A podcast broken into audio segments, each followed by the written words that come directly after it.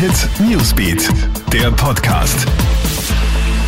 Schönen Freitagabend wünsche ich dir kurz vom Wochenende noch die wichtigsten Meldungen für dich zusammengefasst. Wir beginnen mit den Corona-Zahlen, die bleiben weiter hoch.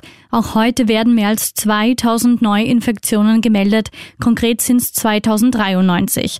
Gesundheitsminister Rudolf Anschober spricht von einer besorgniserregenden Situation. Rund 50 Prozent der Infektionen gehen dabei auf Virusmutationen zurück. So Anschober. Derzeit wird ja gestritten, ob die Regeln weiter gelockert oder lieber wieder verschärft werden sollen. Am Montag will die Regierung entscheiden.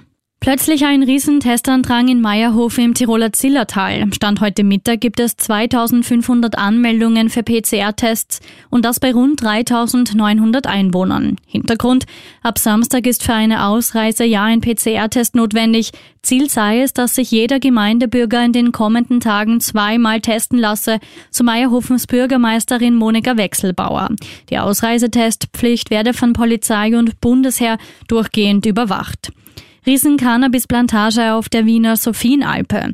Die Polizei ist letzte Woche eher zufällig auf die Indoor-Anlage gestoßen, die sich in einem leerstehenden Hotelgebäude befindet. Mehr als 1400 Pflanzen wurden entdeckt, sie standen in Vollblüte. Ein 55-jähriger Mann aus dem Bezirk Bruck an der Leiter ist festgenommen worden. Die Ermittlungen laufen. Und schon wieder negativ Schlagzeilen für Boeing.